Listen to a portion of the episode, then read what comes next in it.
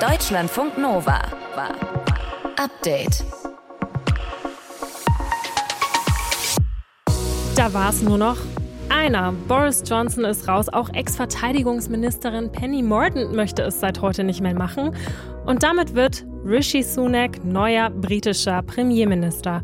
Er soll das Chaos aufräumen, aber das wird nicht einfach, das hat er heute auch selbst gesagt. The United Kingdom is a great country. Das Vereinigte Königreich ist ein großartiges Land, aber es gibt keinen Zweifel. Wir sehen uns schwerwiegenden wirtschaftlichen Problemen gegenüber. Wir brauchen jetzt Stabilität und Einigkeit und ich werde es zu meiner höchsten Priorität machen, unsere Partei und unser Land zusammenzuführen. To bring our party and our country together. Seid ihr Team schön drüber streichen und dann richtig ordentlich zusammenfalten?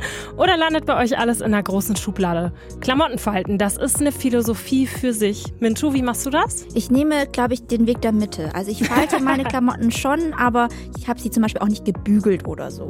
Mintu Tran aus dem Deutschlandfunk Nova Team wird uns gleich von einem neuen Roboter berichten, der Wäsche falten kann. Aber ich glaube, Mintu, so viel können wir spoilern. Wir beide sind wahrscheinlich noch besser im Falten arbeiten, ja. oder? Mhm. Ja, würdest ja, du sagen? Ich würde schon sagen. Ich glaube, wir sind auch ziemlich gut. würde ich auch sagen. Ihr hört Deutschlandfunk Nova, alles, was heute wichtig ist. Mein Name ist Ilka Knigge. Ich freue mich, dass ihr zuhört. Deutschlandfunk Nova. Diesmal war das kein tagelanger Kampf darum, wer die Tories anführen soll und damit auch britischer Premier werden soll. Boris Johnson, der ist jetzt schon länger raus, könnte man fast sagen, und nun auch noch Penny Mordaunt. Sie hat heute Nachmittag ihre Bewerbung zurückgezogen. Bleibt am Ende nur noch einer übrig, und zwar Ex-Finanzminister Rishi Sunak. Der wird der erste Premierminister in der Downing Street, der einer ethnischen Minderheit angehört im Land. Was wir über ihn wissen sollten, das erzählt uns jetzt unsere Korrespondentin Christine Heuer. Christine, das Land Land liegt ganz schön im Chaos, könnte man sagen. Was versprechen sich die Tories denn jetzt von Rishi Sunak? Die versprechen sich vor allem Stabilität, dass bei ihnen unter seiner Führung wieder mehr Ruhe einkehrt äh, nach diesen mhm. desaströsen Monaten mit ja. Boris Johnson und Liz Truss. Äh, und der Hintergrund ist, dass die Tories de facto um ihr Überleben kämpfen. Die Bürger mhm. haben die Nase voll von ihnen. Ähm, die Opposition fordert Neuwahlen. Die würden die Tories krachend verlieren. Deshalb diese in der Partei durchaus vernünftige Entscheidung für den seriösesten Kandidaten zur Abwechslung mal. Der seriöseste Kandidat Sunak, der hatte ja schon befürchtet, Trust-Steuerpläne, die könnten scheitern. Damit hat er recht behalten. Was sind denn jetzt seine Pläne? Ja, er wird äh, die Politik von Liz Truss, vor der er sehr präzise gewarnt hat, umkehren. Mhm. Er muss die Wirtschaft in ruhigeres Fahrwasser lenken. Äh, das wird kein Zuckerschlecken. Liz Truss wollte die Steuern senken. Rishi Sunak wird sie wahrscheinlich erhöhen. Am Horizont droht eine neue Ära der Austerität. Also der Staat muss Geld sparen. Mhm. Das äh, bedeutet harte Zeiten, möglicherweise sogar für das Gesundheitssystem NHS, das eh schon am Boden liegt. Das äh, ist eine Politik, die vielen Tories zutiefst zuwider ist. Auch das wird schwierig werden, denn die Partei hat sich jetzt zwar in höchster Not für Sunak entschieden, das heißt aber nicht, dass sie unbedingt lange stillhalten wird. Da kann man sich aber wirklich ein bisschen fragen, was die eigentlich wollen, ne? wenn sie jetzt da eigentlich auch wieder dagegen sind. Liz Truss Pläne kamen ja auch nicht so gut an. Die Partei ist in sich auch zerstritten. Mhm. Es gibt da ganz viele verschiedene Lager. Es gab große Anhänger für diesen entfesselten Neoliberalismus von Liz Truss, aber es gibt eben auch moderatere, vernünftigere Kräfte in der Partei. Also da ist ein ewiger Streit ohnehin im Gange. Aber in diesem Fall wirklich in höchster Not hat sich die Fraktion über alle Streitgrenzen hinweg und alle Auseinandersetzungen und zum Teil auch über Hass den die gegeneinander hegen, hinweg geeinigt darauf, den Kandidaten zu wählen, äh, der jetzt Ruhe in die Dinge bringen kann und der damit die Partei auch wieder absichern könnte. Mhm. Rishi Sunaks Eltern, die sind ja indischer Abstammung. Damit ist er der erste britische Premier, der einer ethnischen Minderheit angehört. Wie wird denn das diskutiert? Das wird interessanterweise so gut wie gar nicht diskutiert. Hm. Da wird mal erwähnt, heute ist ja Diwali, ein hinduistischer Feiertag, mhm. das wird schon mal erwähnt. Aber darüber, dass Rishi Sunak eine Person of Color ist, wird öffentlich kaum gesprochen. Gestern, interessanterweise, habe ich fast das erste Mal doch auch in einer öffentlichen Diskussion gehört. Da hat ein Tory-Mitglied, also jemand von der Parteibasis, im Talkradio LBC angerufen und da hat er gesagt, Sunak sei ja gar nicht wirklich britisch. Mhm. Das ist natürlich völliger Unsinn. Und äh, die Moderatorin hat entsprechend dagegen gehalten. Das ging dann so ein paar Minuten hin und her.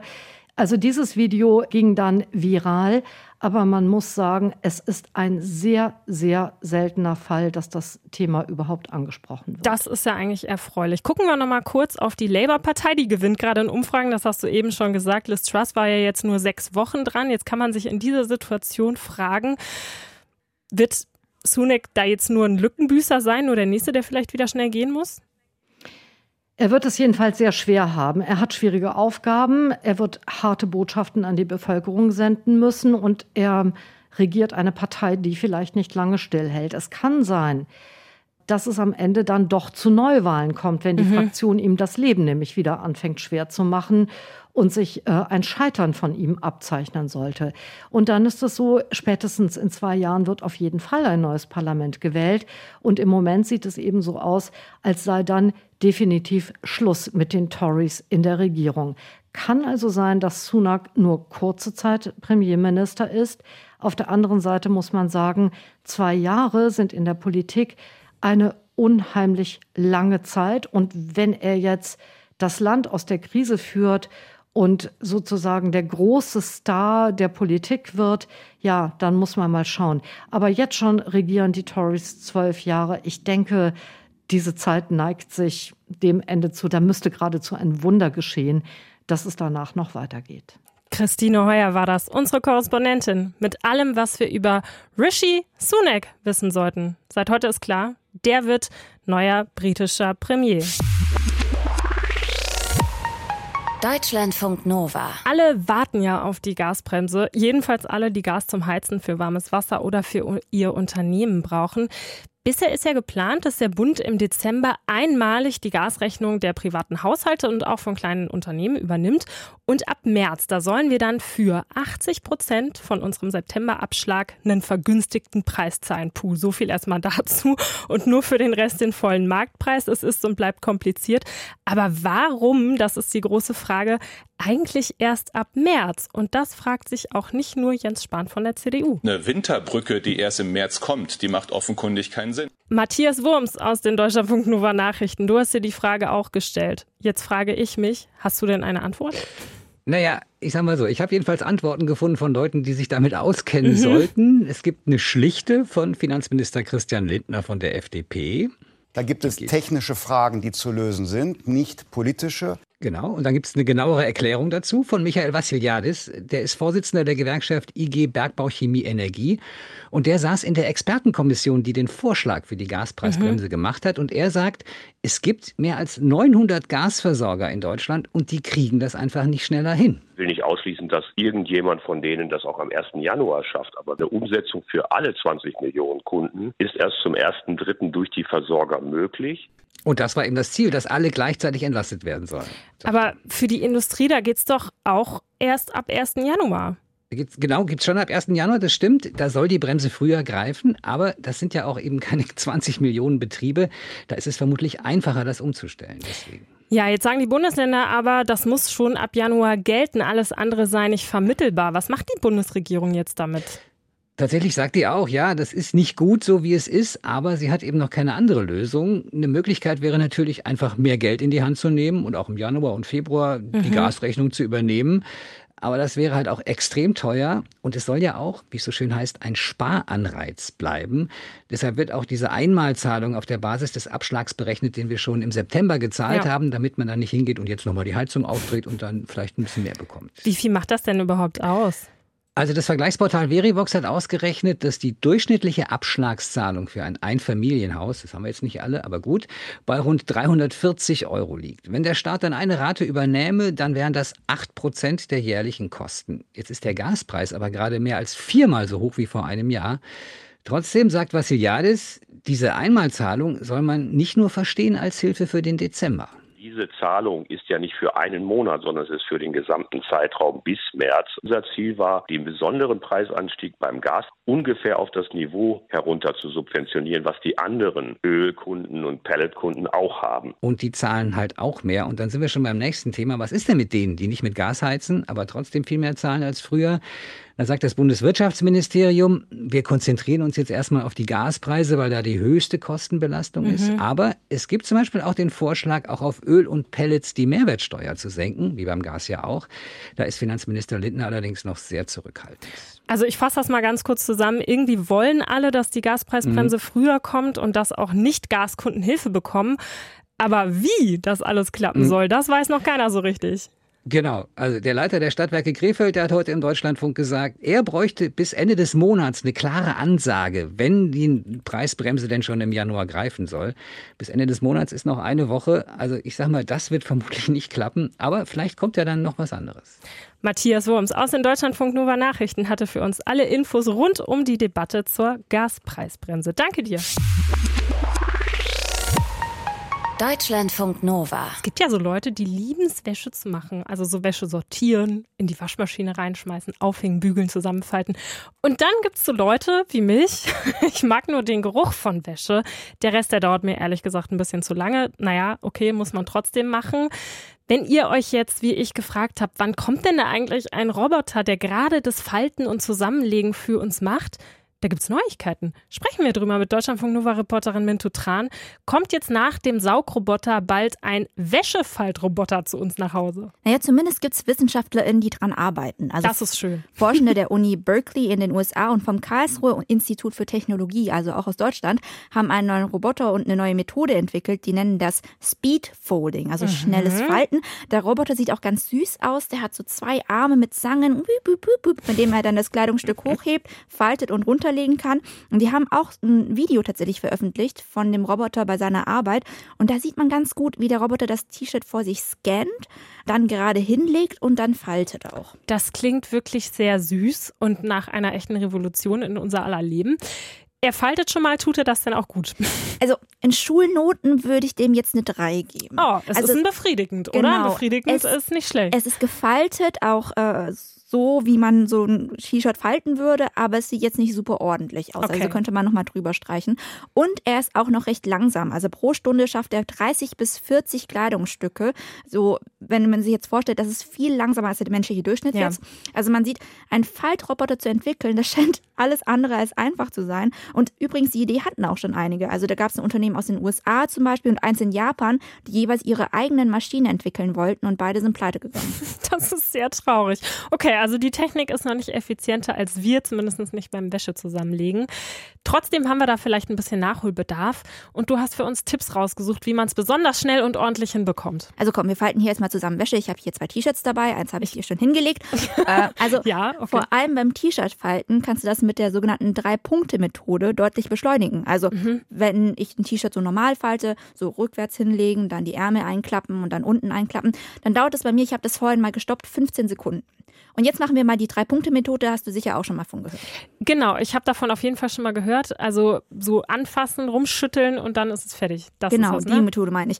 Und unsere HörerInnen, die schauen am besten noch mal ein Video an, wie das geht. Ich glaube, wir können das hier schlecht erklären, aber ich bringe sie dir mal on air bei. Also leg das T-Shirt so vor dich hin, der Kragen zeigt nach links und du legst es so hin, dass es ähm, nach vorne zeigt, also ja, die richtige ich. Seite. Mhm. Und Kragen nach links und die Ärmel nach oben und unten. Ne? Mhm. Und dann stellst du dir oben so eine Linie vor. Also jetzt schaust du nach oben okay. und oben ist so ja, eine, Linie, eine Linie. Dort, wo du den Ärmel eigentlich so einfalten würdest, so ja. an der Seite. Ja.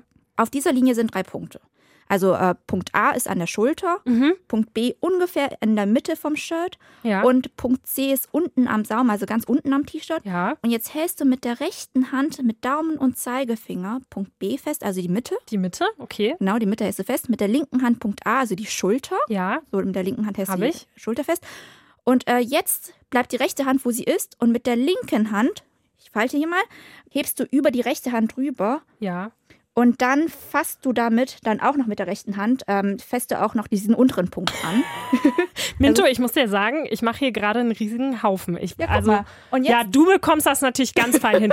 Also, Minto Tran hat gerade ein ähm, T-Shirt in drei Sekunden gefaltet. Ich mache hier nur Quatsch. Genau. Also, am Endeffekt musst du es dann nur noch hochheben, ein bisschen durchschütteln und deine rechte Hand rausziehen und dann ist es schon fertig. Okay, es funktioniert nur mit T-Shirts und auch nicht für alle von uns. Was ist mit anderen Kleidungsstücken? Also, mit anderen Kleidungsstücken ist es ja so, da gibt es ja auch rapport verschiedene Leute, die man im Internet nachgucken kann, so Wäsche-Queens nenne ja, ich ja, die. Ja, ich erinnere mich. Ähm, zum Beispiel Marie Kondo, kennst du bestimmt noch? Ja, das war die mit der Netflix-Show, haben wir während der ersten Pandemiewelle alle mal Zeit mit verbracht und äh, Kleiderschränke ausgemistet und so weiter und so genau, fort, ja. Genau, ihre Methode geht ja so, dass sie Shirts und Hosen in so kleine Paketchen faltet und dann in Schubladen und Boxen aufrecht aufeinander stapelt, also statt alles aufeinander draufzulegen. Das habe ich bei mir zu Hause übrigens auch gemacht, weil ich habe mich ein bisschen von dem Hype anstecken lassen. Und ich muss sagen, morgens habe ich dann schon mehr Überblick über meine Klamotten. Also es sieht schon viel schöner aus. Und äh, auf TikTok zum Beispiel betreibt die Britin Sophia Lard den Account The Folding Lady, also die faltende Lady, und hat da über vier Millionen Follower, mhm. die ihr dabei zuschauen, wie sie jedes erdenkliche Kleidungsstück faltet. Und äh, diese beiden Frauen machen das auch ohne diese Drei-Punkte-Methode sehr, sehr schnell, also auf jeden Fall schneller als diese Roboter. WissenschaftlerInnen der Uni Berkeley und des Karlsruher Instituts für Technologie haben einen Roboter entwickelt, der Wäsche faltet. Speedfolder heißt der, so wirklich toll funktioniert er leider noch nicht. Deswegen gab es jetzt hier Wäsche-Falt-Tipps von Deutschlandfunk Nova-Reporterin Mintu Tran. Könnt ihr gerne mal ausprobieren. Deutschlandfunk Nova. Die russischen Attacken auf die Ukraine, die gehen weiter. Trotzdem treffen sich heute VertreterInnen aus Deutschland und der Ukraine in Berlin, um darüber zu sprechen, wie die Ukraine wieder aufgebaut werden kann. Da müssen alle gemeinsam ran, das sagt Kanzler Olaf Scholz. Der Wiederaufbau Ihres Landes wird eine Generationenaufgabe. Kein Land, kein Geber, keine internationale Institution kann das alleine stemmen. Wir wollen auf den heutigen Stand blicken. Wie steht es um die ukrainische Wirtschaft? Das kann uns Heiko Pleines sagen. Er leitet die Abteilung Politik und Wirtschaft an der Forschungsstelle Osteuropa der Uni Bremen. Herr Pleines, acht Monate Angriffskrieg. Wie sehr hat der die Wirtschaft der Ukraine getroffen? Natürlich massiv. Also wir gehen davon aus, dass dieses Jahr die Wirtschaft der Ukraine, also das Bruttoinlandsprodukt, um ein Drittel einbrechen wird. Das ist etwas, was man außerhalb von Kriegen so einfach überhaupt nicht kennt. Mhm. Das ist ja wirklich, wirklich sehr viel. Vielleicht können Sie uns mal einen Einblick geben. Russland greift ja gezielt die Infrastruktur der Ukraine an, heißt auch Produktionsstätten sind kaputt, Menschen fliehen aus dem Land oder müssen kämpfen. Wie sieht der Arbeitsalltag denn aus für die, die gerade arbeiten? Ja, das ist natürlich sehr unterschiedlich. Also viele, die geflohen sind, sind auch nicht ins Ausland geflohen, sondern innerhalb der Ukraine, mhm. weil halt im Osten und Süden gekämpft wird. Im Westen kommen auch Raketen, aber es ist eben so, dass das Leben mehr oder weniger normal weitergeht. Das heißt, wir haben in der Ukraine selber sieben Millionen Binnenflüchtlinge. Ja. Und für die ist es natürlich erstmal schwierig, sich in den Arbeitsmarkt zu integrieren. Also der ukrainische Staat fördert die Verlagerung von Produktionsstätten, äh, aber es ist halt schon so, dass im Osten und Süden des Landes das meiste kaputt ist. Das heißt, die Stahlindustrie zum Beispiel die im Osten sehr stark ist, die ist zur Hälfte zerstört. Mhm. Da geht also nichts, da gibt es auch keinen Arbeitsalltag. Da gibt es auch Und nichts dem, zum Verlagern, ja? Also keine Produktionsstätten, nee, die man jetzt rüberbringen ähm, könnte. Naja, so ein Stahlwerk legen sie auch nicht mal eben auf den Zug. Mhm. Also das, das sind dann eben äh, andere Bereiche, wo das leichter geht, wo man nicht so große Produktionsanlagen hat. Aber um das mal ganz klar zu sagen, also die Arbeitslosigkeit in der Ukraine lag Ende letzten Jahres unter 10 Prozent. Mhm. Äh, die ist jetzt bei 35 Prozent. Ja, das heißt, für viele ja. gibt es eben einfach keine Arbeit mehr, weil viel zerstört wurde, was dann auch bedeutet, dass über 20 Prozent äh, der ukrainischen Bevölkerung in extremer Armut leben. Ja. Das waren letztes Jahr zwei Prozent. Also das ist schon ein massives Problem. Dort, wo die Wirtschaft weitermacht, funktioniert das aber teilweise erstaunlich gut.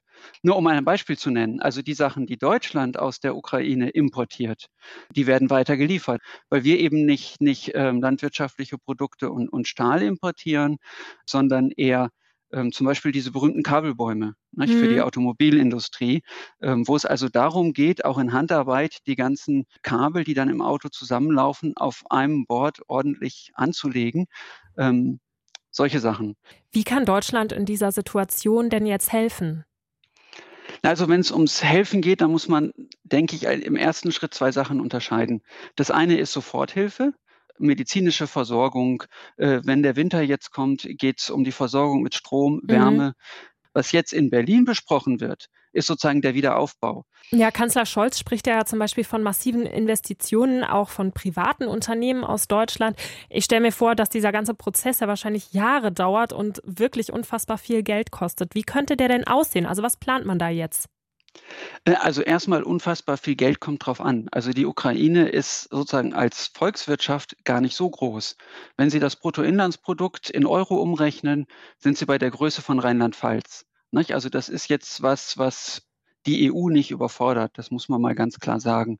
Der zweite Punkt ist, genau wie, wie Olaf Scholz das betont hat, ist es schon die Erwartung, dass viel von der Privatwirtschaft gemacht wird. Und dann zwar auch im eigenen Gewinninteresse. Nicht? Die deutsche Wirtschaft zum Beispiel hat ja jetzt schon umfangreiche Kontakte mit der Ukraine. Das ist also nichts, was der Staat schultern muss.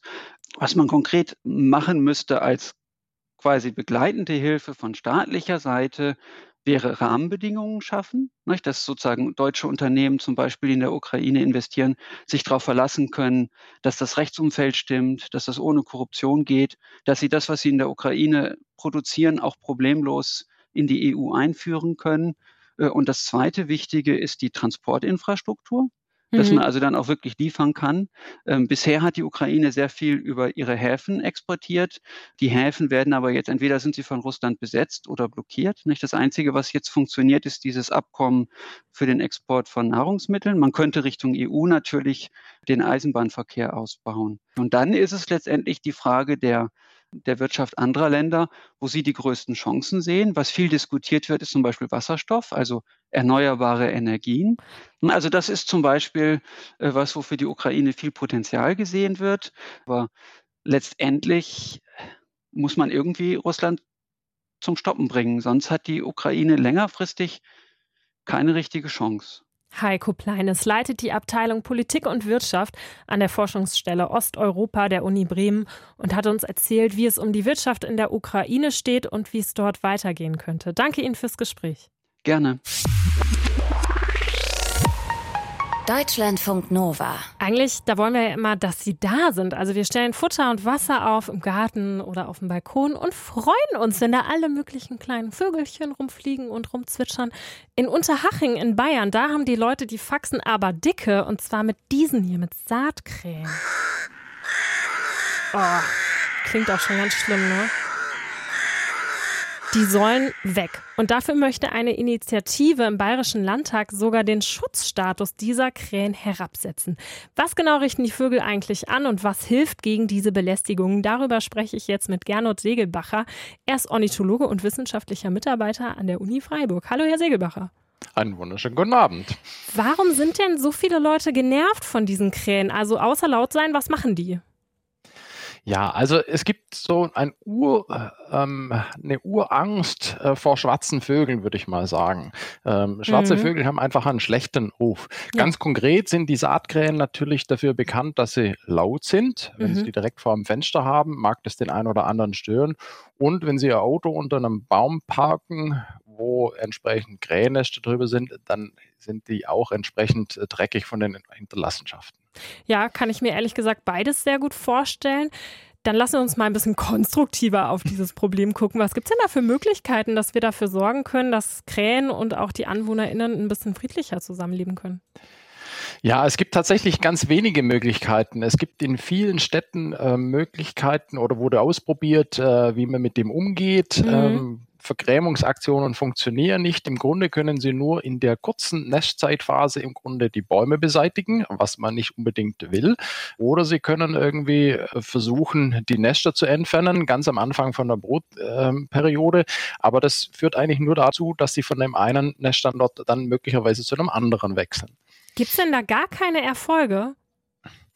Also es gibt wirklich nur ganz, ganz kleine ähm, Erfolge auf kleinräumigem Raum, das muss man so sagen. Und jeder Fall und jede Stadt ist tatsächlich anders. Man kann jetzt also nicht sagen, dass das, was im einen so versucht, äh, oder so ansatzweise funktioniert, dass das bei einem anderen dann nachher nicht äh, mhm. äh, besser, besser funktioniert. Aber grundsätzlich, die Krähen waren früher in der freien Landschaft, sind, weil die ausgeräumt ist, jetzt eben auch in die Städte gezogen, finden da, weil sie intelligent sind, sehr gutes Nahrungsangebot. Und äh, ja, da sind sie jetzt. Ja, und sie sind geschützt. Das heißt, man kann da nicht einfach so ran. Jetzt würde ich mal gerne von Ihnen wissen, halten Sie das denn eigentlich für nötig, dass dieser Schutzstatus von den Krähen herabgesetzt wird, damit dann einfach besser gegen die vorgegangen werden kann? Also aus Sicht des Vogels würde ich sagen, ähm, nein, ganz klare äh, Sache. Es ist ja oft eher das Problem, das beim, beim Menschen liegt, ähm, dass Menschen irgendwie Schwierigkeiten haben damit. Ich hätte wahrscheinlich auch welche, wenn ich jetzt so die Krähen rund um mein Haus sitzen mhm. würden. Es ist allerdings, man muss das schon auch sehen, ein relativ kurzer Zeitraum, ähm, in, mit dem wir sich da beschäftigt sind, in der Regel die drei Monate Hauptzeit. Und das Problem ist natürlich einfach, wenn wir den Schutz anfangen aufzuheben bei der Art, dann kommt die nächste Gruppe, die sagt, wir brauchen den für die Art. Also ich halte den Schutz von den sehr intelligenten Rabenvögeln nach wie vor für wichtig und richtig. Das heißt, wir sind da in so einer kleinen Pattsituation, oder? Haben Sie das noch einen Tipp so. für die Leute, die in der Nähe wohnen, wie man das besser erträgt, wenn man es nicht wegkriegt? Freunden Sie sich mit den Krähen an, so gut es geht. Ähm, ein bisschen erinnert die Debatte an so auch die Kuhglocken-Debatte. Äh, es ist schwierig, ähm, das ist tatsächlich äh, so, möglicherweise kann vor Ort für den ein oder anderen Brutplatz eine Lokallösung gefunden werden. In manchen Städten funktioniert das ja dann auch kleinräumig und jedem, der da betroffen ist, kann man nur versuchen, dann vor Ort so eine Lösung zu finden. Und ansonsten praktizieren wir die friedliche Koexistenz irgendwie. Gernot Segelbacher ist Ornithologe und wissenschaftlicher Mitarbeiter an der Uni Freiburg und hat uns erzählt, warum Saatkrähen AnwohnerInnen stören und wie es, naja, vielleicht, ganz vielleicht, ein kleines bisschen friedlicher werden kann. Deutschlandfunk Nova. Update. Immer Montag bis Freitag auf deutschlandfunknova.de und überall, wo es Podcasts gibt. Deutschlandfunk Nova.